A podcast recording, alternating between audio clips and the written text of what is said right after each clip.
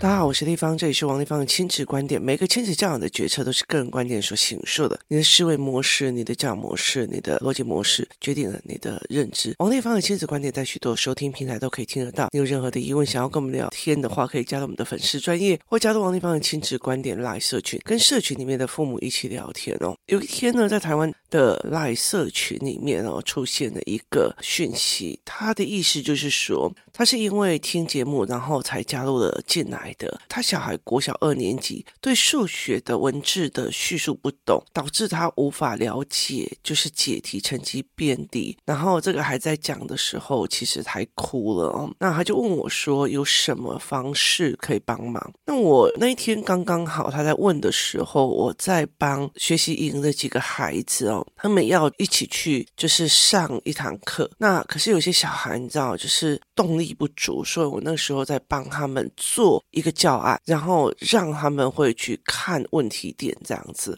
所以我那时候我就跟他讲说，我在帮孩子们上教案，又陪他们玩到半夜哦。那接下来就有很多很多的人在里面回答，或者是疑问啊，或干嘛有的没有的哦。其实我觉得你可以在里面看很多很多人的讯息跟很多人的思维。其实对我来讲哦，我在学习营里面有遇到一个孩子，这个孩子哦，他其实呃让我觉得很有趣，因为他在营队里面的时候，他几乎就是不太会去跟，就是我们有后面有课程或者是我们有问答题，他几乎都不会想要问答，他也不会想要争取他自己的利益。那后来我发现他有一个很大的问题，就是。语言的理解能力是有状况的，他几乎都是抓关键字，就是他在他家里面，因为人多，所以我只要抓关键字，或者是跟着哥哥姐姐走。好，这件事情就解决了，所以他不需要整篇的或者是整段的思维，因为我的行为或者是我的动作，我的干嘛，其实都已经是可以，就是生活上是没有问题的，所以没有人发现这个孩子其实语言的理解是有状况的。那后来那一天晚上，刚刚好这一个孩子我们在做循环的这一个教案，那。当所有的人都已经就是因为我们做了教案以后，他就来跟我们聊聊了以后就离开，就是他们就是我就会叫他们用一个文本，然后用他们的思维把文本讲给我听哦，或者是讲给其他妈妈听，因为尤其是活动带领员，我会要求活动带领员在我身边的那几个，包括妈妈们就带着小孩来玩的那一群人，你要了解我在教什么，并且你要去跟其他的孩子对谈。于是他们就去做了这一件事情，就是他们就去跟孩子对谈，我就叫他们去做。那后来就是就只有这个小孩跑掉，就只有这个小孩跑掉。后来我就把他叫回来。那因为已经所有的孩子都已经交完作业都离开了，他没有面子上的问题。于是他就单独跟我谈。那我就发现他其实就跟我一样，就是 catch 到很多的单元知识。然后呢，他没有那个能力把所有的，你知道吗？就是摸刷龙金条，就是整个头脑里面都是金条。可是问题，他没有办法把这些东西变成他的，抓下来变成整理，或者变成另外一个金器，或者是一个金的项链。他没有这个能力哦。那可是他的累积的单字数或干嘛，就是由他的生活来决定。那我就发现了，他就是他在整句子的时候有难度，所以我就协助他。那很大的一个概念就是，我们在社群里面，在小一联盟或在小于什么东西的时候，你会看到很多人给你的资讯，不管说哦，小孩不专心怎么办呐？小孩怎么什么有都没有。好，重点在于第一件事情是我自己知道我要的是什么。就是，就像我前几集有在讲，我跟我女儿在对我儿子的学习问题里面进行两个思辨的时候，我女儿会坚持的一件事情是说。为什么我以前在那样子的老师底下，我都熬过来，为什么弟弟不能熬？然后他的认为是弟弟应该要自己去理解课本的文本，或者是课本的数学，去做他自我的理解之后，他就可以去应付学校，适应学校了。可是我跟他讲的是，对，很多人都是这种思维，我只要让这个孩子吃药，他就可以去适应学校，专注了。可是。这个东西是我要的吗？就是这个东西是老师要，这个东西是老师要。我说我并不是要他去适应国中，我要他的是他能够理解数学之美，他能够理解文与文之思维脉络，他能够理解整个所谓的生物的。环环相扣跟环环相关，我想要去建立这一块，而且是我会想要，例如说，如果像活动带领员或一些比较就是在我旁边的，我最近会在用政治的角度去看各国的所谓的教育体制，那这对很多人来说是从没有从这个角度去思考的，包括从历史的角度或什么样的角度去看，为什么会是这一块？那。对我来讲，我一定要把它脉络形成好，就是我一定想把这个脉络做出来。那这个才是对我来讲是最厉害的、最最值得信的。我不要片段说啊，这台湾就是考试教育就怎样，考试教育有它的原因、原则、原理，然后为什么当初的就是政治的统治者会去做这个决策。这个东西是一个脉络，而且我学过比较政府与政治，所以其实你就是会跟各国的比较政府与政治去做。所以我后来就在跟我儿子跟女儿聊这一点的时候，我就跟他讲说，我没有要他去适应台湾的某个国中的某个生活，而是我要他的是全盘面的思考，而不是今天第三章节，第今天明天第几章节，然后那个东西是会片段。如果上上过我的教材班的，应应该很清楚我在说什么，所以这个一个概念就是这是这样子的思维模式。好，那我就跟他聊这一件事情，就是我没有要这一件事情哦。那所以很重要的一件事情，不管在社群，不管是在小一联盟，或者是不管在任何一个东西里面，不管是小红书啊、YouTube 啊什么有的没有，你要保有你自己，你要知道你自己要的是什么，你要尽可能的去把你自己的脉络拉出一个线，那你才知道你要的是什么。所以有很多人会在上面回哦。那后来我过了一天之后，我后来就回了这个。就是就是网友的讯息，我就跟他讲说，你要了解小孩的可能性，这问题的可能性。例如说，这个孩子对数学文字的叙述有不懂，好，那有很多的可能性。来，第一个可能性就是注音的干扰。小明买特熬桃子，呜啊花了十五元哦，但是奶奶说她想要买。是 G E R 加，你看意思吗？就是注音会干扰他全盘面的思维，这是其中的一个可能性，所以让他没有办法了解这个题目。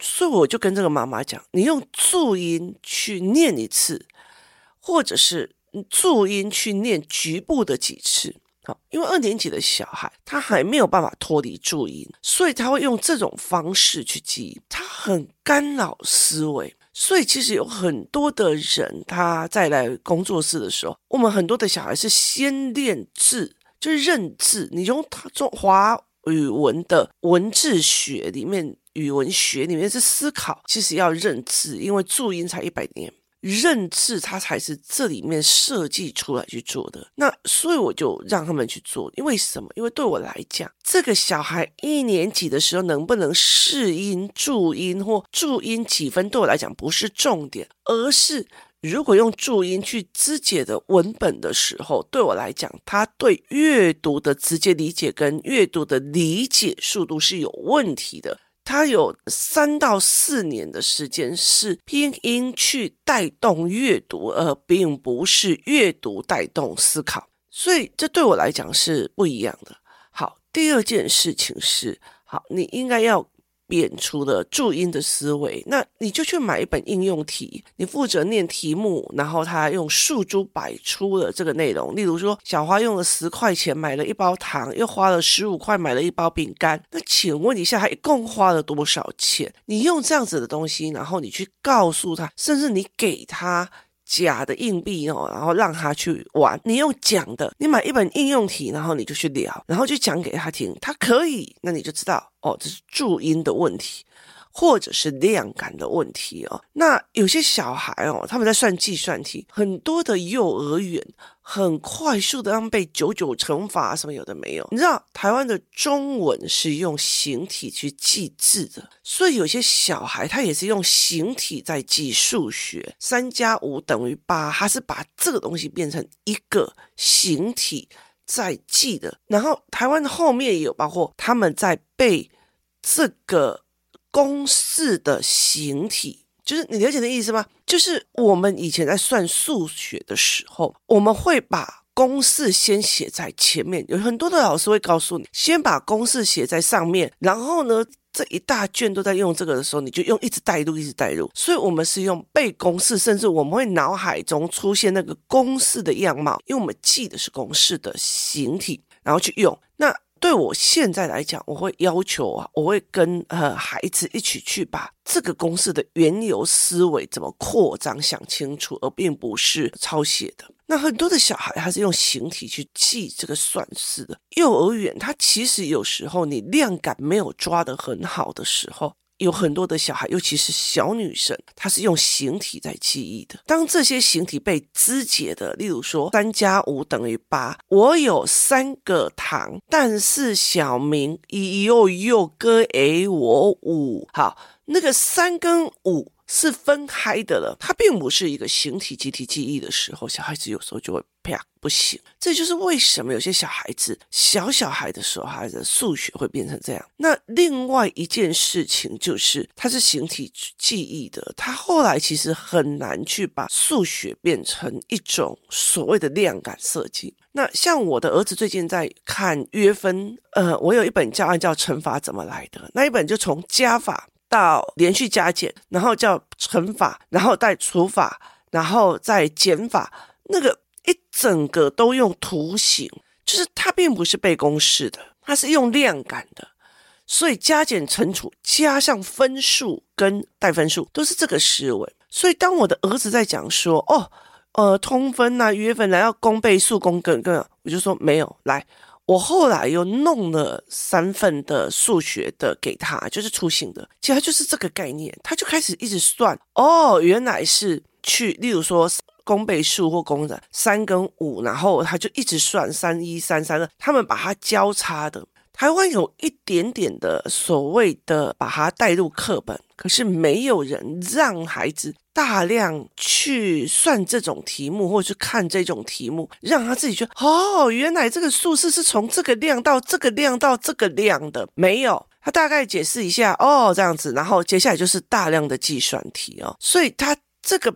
不利于后续，所以我那时候就跟我儿子讲：你在台湾讲约分扩分，可是你在美国又是什么？如果你所有的东西都要用约分、扩分、被乘数、乘数、乘数这些东西去思考，那么它就不利于以后你进去的英文的思考的东西，因为数字是为了证明那个量。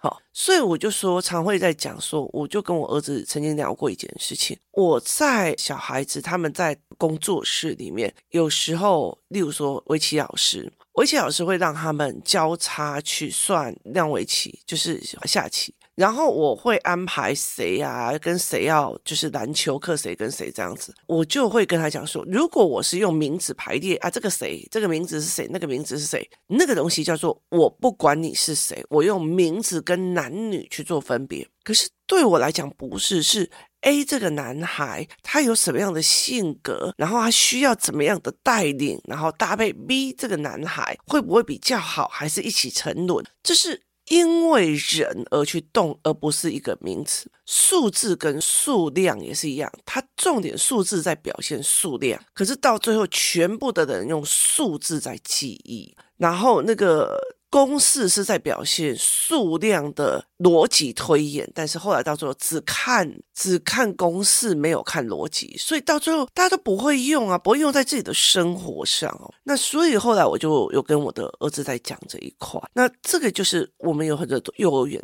他没有办法去思维到这一块的哦，那他就用这种方式。那有些小孩是会跳字的，跳字的意思就是我看了文本，就是应用题，我的字是会跳的。有一些小孩在看所谓的考卷的时候，如果你今天用的是外面的所谓的评量或者所谓的自修，它其实是专业编辑人士去编辑过的。那所以其实它每一个行距干嘛，其实都有设计过。但是如果在学校里面，老师去把所谓的厂商的那个题目都圈起来，让老师就是可以出题，就是出题卷的题库，然后凑在一本的一个考试卷上，那为了凑分数，所以他有时候题型跟题型之间是密合的，或者小孩会看不清楚。这个东西其实教案教材班的时候，我有教很多的教案教材班的学员怎么看，然后怎么去看这件事情哦，所以。它有很多的一个原因，就是你如果在网络上写的一个东西，你就会想要所有人帮你解答一个方式，那是不可能的，就是那不可能的。那很多的安亲班也是小孩都会遇到这样问题，他会告诉你，只要看共和，这是一个，例如说谁有五块钱，谁又有三块钱，他们共有几块钱，共就可以加。所以他其实也不是整套文本去用，他用关键字是思维的。那很多的老师也是这样在教。那我觉得他可以短暂的得到了成绩，他也短暂的得到了考试卷的方式，可是他并不利于这一个孩子用数学的全语文在思考，这是完全的一个原因哦。所以同样的是成绩，同样的是文字没有办法理解。那他有很多很多种的原因，包括我曾经也遇过小孩，他是没有办法转思维的，就是他没有办法去转一个脑袋思考。为什么？因为父母给他们的指令就是去吃饭、去什么样、去干嘛、去怎么样，他没有办法高来高去的。我记得这件事情，我也曾经有一个专门的 podcast 讲过，就是有些小孩他没有办法听出弦外之音哦，所以后来在工作室里面哦，就是呃，例如嘉宾曾经讲过一句话，工作室里面讲话，每一个人都是转来转去，转来转去，为什么？因为。每一个小孩如果用语言越来越精确的时候，他们的语言思考就是转来转去、转来转去、转来转去、转来转去的哦。所以他要转很多圈，你的脑袋要转很多圈。可是数学题也是一样，他要你的脑袋转很多圈。但是如果这个小孩他从小就在单一命令句下生存的人，他其实很难有语言的转弯。就他很难有语言的转弯，他我们有时候会有考试，或者是有一些东西会出来哦，所以这是完全没有办法去做的哦。那很多的时候，例如说，我常常会在工作室里面啊，我就跟他们讲说：“哎，我跟你讲哦，立方体最近在做一个叫做逻辑谬误的教案。”然后他们就说：“那是什么？”他就说：“例如说哦，妈妈跟弟弟讲，吃饭的时候不要看阅读器，收起来，好。”我是要跟你吃饭的，不是要跟你看阅读器的。就第二天的时候，弟弟就看着姐姐说：“妈妈，为什么姐姐吃饭的时候在看阅读器？”那姐姐悠悠的转过来说：“可是我是看阅读器的时候在吃饭啊，妈妈又没有说看阅读器的时候不能吃饭。”那有些孩子没有办法理解这中间的美感，有些的小孩就哦，对吼，你知道吗？就是。你的人生里面，或者你的身边，或孩子的身边里面，有没有人给他这种转弯思考跟逻辑谬误的一种所谓的转弯点？有还是没有？我那天去篮球课的时候，因为很久没有上，然后我就遇到了一个孩子，然后跟一个妈妈。那聊聊聊聊到后面的时候，这个孩子就跟他妈妈讲：“妈妈，我要回家了啦。”然后他妈妈就问他说：“为什么？”他说：“因为我脚酸了，我脚痛了，我想要早点回家这样子。”那妈妈就问他说：“哦，好啊。”然后他们两个就在讨论要怎么回去。就这个男生就说要坐一班某一个特别的公车，这样一个公车的名字。那妈妈就说：“哦，这个公车下车之后还要走很远才到我们家。”那他就讲了一句话，没关系啊，今天我们比较早回去的话，就可以过去这样子，就可以走这样子。然后我就笑笑，就跟他讲说：“哎，你有没有发现这里有点怪怪的？”然后他就说：“什么怪怪？”他说：“你因为脚痛，然后走不下去了，跑不下去了，所以你想要回家。但是坐了公车之后，你选的是要走很远的，就是还要走很一段很长路的公车班次。那。”我可以问一下，你刚刚是为了什么原因要提早回家的？就你了解的意思吗？他因为脚酸痛，所以他才要早回家。可是坐公车以后还要再走一大段，他觉得没有关系。那你前面是因为脚痛嘛？所以他就哎，就是他想很久，为什么？因为。很多人没有办法在生活中去练小孩思维转弯的这一件事情，思维再转一下，再转一下，再转一个面向的这一件事情哦。所以其实像学习营队啊或干嘛，跟孩子在一起的时候，他跟我讲的一个论点，我不会跟他讲对还是错，我会给他影片或干嘛去让他思考，再转一个角度去想这件事情是不是错，就是。等于是，当孩子在纠结他是跟老师之间在吵架或者不爽，谁对谁错，老师冤枉我这件事情，我并不是在这一件事情去看他谁对谁错，而是跳了一个。位阶去看，在整件事情上，你盘面的选择是不是去纠结小事，而没有注意到你最重要的东西是什么？所以这是一个思维模式的改变。那后来其实我觉得小孩有很多的这一块，其实是需要去做的哦，不管是数学还是任何一个地方。所以，我常常是在最重要一件事情，就是同样是成绩，同样是数学文字没有办法理解，每个孩子都不同。就是我会一样一样的找出所有的原因，然后一样一样排除。那甚至我有段时间会讲说，你拍小孩写作业或干嘛的影片给我看，我至至少少可以有 image 知道说这个小孩有可能是什么样的状况。那由这样子的状况，我们再去提供建议，而不是别人说了一句什么，我的小孩就被讲不专注啊！对对对对，我跟你讲，我的家也是怎样，就是你那个东西其实是没有办法去理解。这个孩子不专注的真正原因是什么？你不能只是给他一个病名就跟他讲不专注。有些小孩是因为好胜所以有情绪，有些小孩是说不得有情绪，有些小孩是不懂所以他有情绪。这完完全全有不一样的东西可以去调整孩子的认知就好，它并不是一个疾病。所以这对我来讲是一件蛮有趣的事情。我觉得很多的时候我们在看讯息，甚至你们在听我的 podcast，我的名字叫做。王丽芳的亲子观点是我的个人观点，我的个人观点是提供你有另外一个角度去看，原来有人这样思考，原来这个角度还可以介入去思考。我常常会跟他讲说，有很多人会觉得啊，听 Podcast 就好，可是有很多的活动带领员来了之后，他说。原来进来活动带领员之后，我才知道说思考是怎么引导、怎么去做、怎么去干嘛的。重要的并不是王丽芳做了哪个教案，我也要跟着做，因为那没有什么意思。因为有很多的人跟我谈说：“哎，那个教案我也做了，对，你用什么语气、什么态度、什么家庭氛围去做的，都会不一样，这都会有不一样的效果产生，这才是最重要的一个问题哦。”那值得大家去思考看看。今天谢谢大家收听，我们明天见。